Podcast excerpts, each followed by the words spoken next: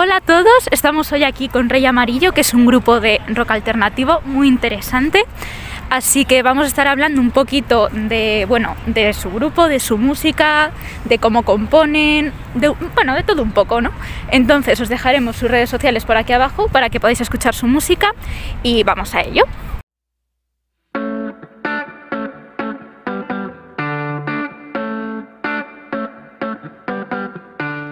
Bueno, para empezar, ¿nos podéis comentar un poco de vosotros?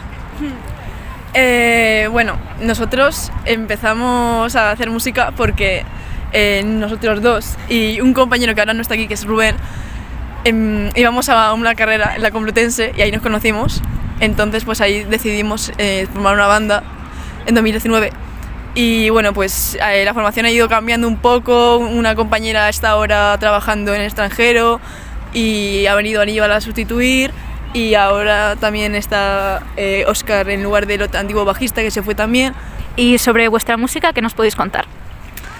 Que bueno, al principio era un poco más, o sea, no sabíamos muy bien lo que queríamos hacer al principio, estábamos cada uno con sus cosas, pero poco a poco em, hemos ido cogiendo una estética un poco más común y ahora estamos eh, componiendo un EP un poco con, ya sabiendo eh, que nos influencia más y que nos hacia dónde queremos ir, básicamente, que es un poco lo que alternativo y no sé. Habéis eh, iniciado el grupo hace tres años ya, en 2019.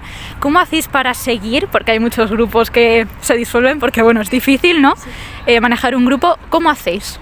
Bueno, ante todo, o sea, hay que tener objetivos. Y objetivos y como un punto de vista común. Al fin y al cabo tenemos muchas influencias cada uno de los integrantes, pero sí que hay puntos comunes de mm, intereses y pues eh, básicamente el tipo de música que queremos hacer que sí que lo hace que confluyamos más y sobre todo es buscarse objetivos pues de cara a, tocar conciertos, a intentar eh, pues que llegar a más gente y demás. O sea, digamos que el principal punto es eh, saber lo que hay adelante y luchar por ello y llegar hasta ahí. ¿Y de dónde surgió el nombre de Rey Amarillo? Bueno, pues cuando estábamos en, esos, en esas fases iniciales a la hora de formar el grupo, em, teníamos como el dilema de cómo llamarnos. Eh, surgieron muchos nombres de mierda. Y em, básicamente em, fue un poco de coña, realmente pero mencionamos em, El Rey Amarillo, que es un libro de Robert William Chambers, que es un escritor de terror que muchas veces se le compara con Lovecraft y demás. Y Rubén, el chico que no está, em, es un libro que le mola también y no sé, decidimos eh, llamarnos así, un poco por la estética spooky y demás. Vosotros eh, cantáis en español, vuestras canciones son en español. Sí. ¿Y por qué elegisteis cantar en español? Porque últimamente hay como mucha moda de cantar en inglés o en idiomas extranjeros. ¿Por qué, por qué decidisteis usar el español como idioma? Porque está chulo. sí que es cierto que hay, el inglés puede darnos muy buenos resultados a la hora de eh, escribir letras, eh, sobre todo por las estructuras gramaticales eh, en principio más sencillas y demás, pero eh, si se usa bien el español, eh, tanto en métrica como melódicamente, puede dar unos resultados muy chulos. Y mm, no es algo que se esté explorando demasiado, pero básicamente creemos que puede estar guay. Tenéis una canción que se llama Música normal para gente normal. ¿Qué dirías que ahora mismo es la normalidad dentro de la música? qué, pregunta. A ver, em, eh, si estamos hablando de la escena, por ejemplo, madrileña, lo que se lleva ahora, la normalidad para triunfar es básicamente el indie pop y el, bueno, lo que se suele llamar también el tonti pop. No, no, no me voy a, a, escribir esta etiqueta mucho, pero lo que se suele llamar eso. Entonces, sí que es verdad que eso es lo que te hace entrar en Radio 3, básicamente, en Capitán Demo, y eso es una gran plataforma. Y hacer ese tipo de música sí que nos daría, por ejemplo, más visibilidad. Pero como no es lo que queremos hacer, pues no, no, no hacemos. Estoy explicándome un poco mal. Pero bueno, el caso lo que quiero decir es que esa es la normalidad dentro de la escena y también otra cosa que es la normalidad que sí que hacemos es cantar en cursiva, que es como cantar como intensamente, en plan, como en anticuerpo, como Billie Eilish, sí. Pues eso es también forma parte de la normalidad de la música ahora es en el panorama español y eso sí que lo seguimos. No por gusto, sino porque nos sale, me sale así. Bueno, hasta ahora no habéis hecho muchos conciertos, pero los que habéis tenido seguro que han sido intensos, que yo he estado en uno. ¿Qué concierto recordáis con más cariño o con más este que digas, no lo voy a olvidar nunca? Bueno, a ver, yo, mm, claro, personalmente he entrado a la banda hace poquito, entonces no tengo mucho eh, tamaño de muestra, por así decir. Yo he dado dos bolos en directo en sala y luego hicimos otro, una grabación en directo en una escuela de sonido de aquí de Madrid. Em, el que mejor fue el de la Sala Vesta que dimos en diciembre, que es el primero en el que toqué yo. No sé si fue ese en el que estuviste o... Eh, el caso, ese fue mm, rodado, la verdad. O sea, yo no, no le puedo pedir más a ese concierto. En plan, salió todo bien, el sonido de la sala estaba bastante guay. Hicimos sold out, que yo creo que no nos lo esperábamos. y yo. Además, yo personalmente fue, no, fue de puta madre para mí. O sea, yo llevaba desde antes de, de la pandemia sin, sin, subirme a un escenario casi, entonces fue una noche muy chula. Yo puedo contar cómo hemos ido evolucionando, en plan, que ahora los directos creo que molan más, porque al principio, por ejemplo, yo hablaba muchísimo y era muy pesada hablando, en plan, era como el club de la comedia, eso, no paraba de soltar chistes compulsivamente porque no sabía qué decir. Entonces, o sea, lo recuerdo con cariño también, pero, pero había que parar eso. Entonces, bueno, se recuerda con cariño eso.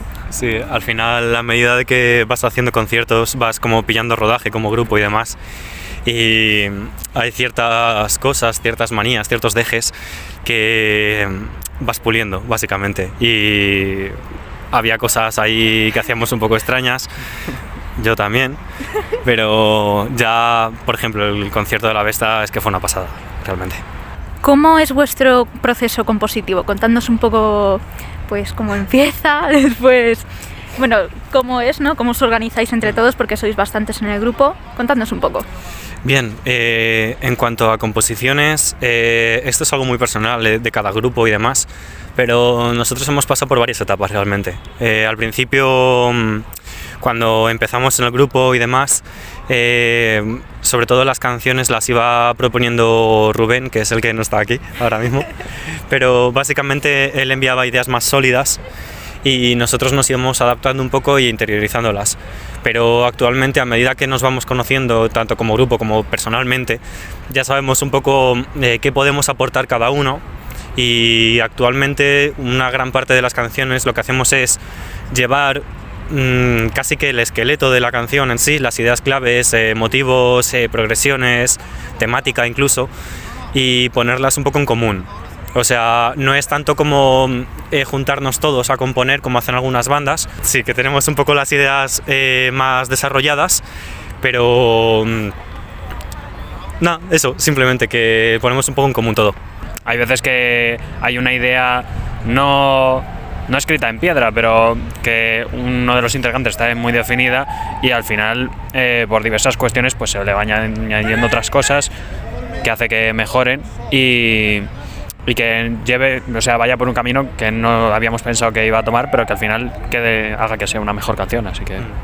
Muchas veces cada canción es un mundo y realmente nos vamos adaptando un poquito a eso, pero lo que sí que es cierto que últimamente eh, todas los las propuestas que estamos trayendo siguen una estética más definida, que tratamos de como medio imponernos, si se puede decir de algún modo, para no acabar con cosas muy desperdigadas, porque realmente cada uno de nosotros tiene unas influencias musicales muy dispares. Y entonces hay que como domesticarnos un poquito en ese sentido.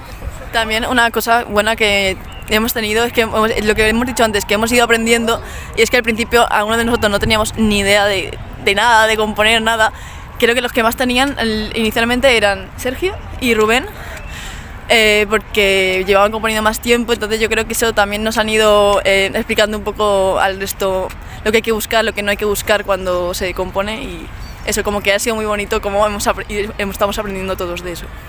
Hemos visto que dentro de poco vais a sacar un nuevo tema, adelantándonos un poquito sobre eso. Bueno, es un tema que que ya si la gente ha venido a los conciertos ya habrá escuchado y de hecho eh, hemos comprobado que le, gusta bastante a la gente. Y, y, nada, llevamos trabajando bastante en la grabación tanto del tema como, como de otros temas que irán saliendo eh, de marzo en adelante. y estamos muy entusiasmados en general por, pues eso, por poder sacar estas canciones que al fin y al cabo hemos, podido, hemos tenido la oportunidad de trabajar con varias, varios grupos, eh, estudios, con un- uno que es más de acústico que se llama Oca Música, otro que es más, eh, más completo, más de música, bueno, la típica producción que te esperarías, que es 1884 Estudio. Y, y bueno, pues de aquí en adelante irán saliendo cosas. Eh, las canciones que vamos a sacar a continuación eh, son como que muestran un poco que esto que decimos de que es muy dispar todo de momento y ya como que son muestran lo vamos a sacar un poco por separado porque muestran eso que la- esta etapa ha sido como muy por separado todo y ya a partir de lo siguiente que ya grabemos va a ser algo más unificado. Se vienen cositas se podría decir Bueno, pues esto ha sido todo por hoy. Como os dije antes, seguidlos en redes, eh, os los dejaremos por aquí abajo, todas las redes, escuchad sus canciones y sin más, gracias por venir y por haber contestado estas preguntas que lo habéis... Ha sido interesante, la verdad. Y mm, pues nada, hasta el próximo vídeo.